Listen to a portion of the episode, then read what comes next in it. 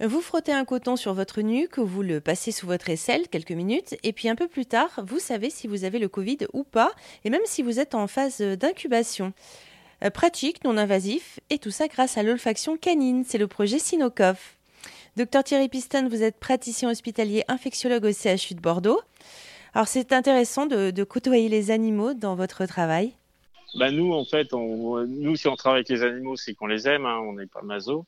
Ça nous permet aussi, nous, en tant que professionnels de santé humaine, d'appliquer, on va dire, les préceptes d'un concept qui commence à prendre euh, le dessus en santé globale, c'est le concept d'une seule santé, One Health. C'est un concept qui indique qu'on peut être efficace en santé, en santé publique, que si on fait intervenir tous les acteurs de la santé. Ils sont du côté de la santé humaine, mais aussi du côté de la santé animale donc les vétos, euh, les tous ceux qui travaillent sur l'écologie euh, de la santé, euh, de, l'environnement. Du coup, en fait, le, un sujet de recherche comme euh, Sinocov, ça nous fait travailler avec euh, des biologistes, des vétérinaires, des épidémiologistes, des écologistes. En fait, c'est très, très, très large et c'est vraiment quelque chose de, de très enrichissant en termes professionnels. Quoi. Ça crée des ponts qui sont incontournable.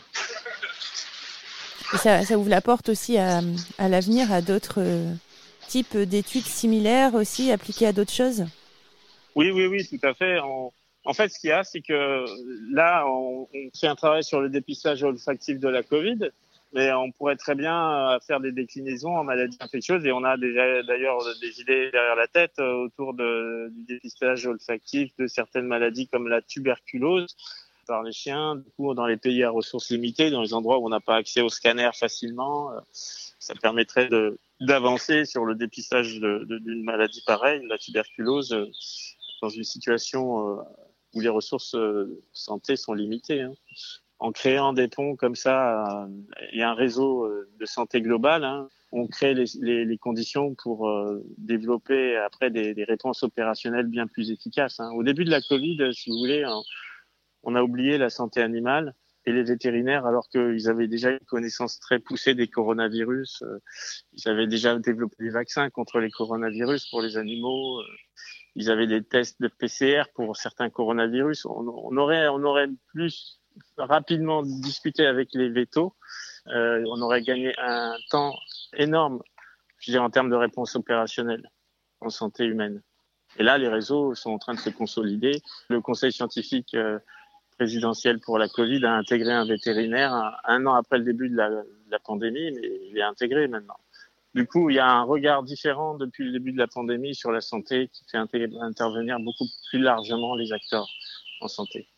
Parce qu'il y avait déjà des, Covid d'animaux.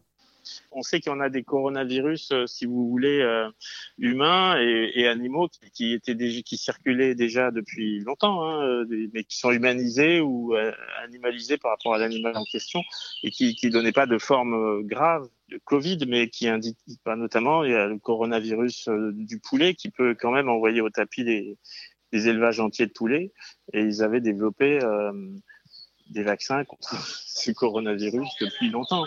Et ils savaient déjà depuis longtemps que l'efficacité des vaccins était transitoire en termes, euh, je dirais, d'évitement de, la maladie, mais éviter de toute façon la gravité. Donc ils avaient déjà une longueur d'avance sur ce qu'on a vécu chez les hommes. C'est-à-dire être vacciné, ça vous évite la gravité, ça vous évite pas de l'attraper, ou pas très longtemps en tout cas, mais c'est déjà ça si on avait regardé un peu ce qui se passait en santé animale, on aurait déjà pu anticiper et, mieux communiquer sur euh, l'efficacité du vaccin. Docteur Thierry Piston, praticien hospitalier infectiologue au CHU de Bordeaux. Plus d'infos sur rzn.fr.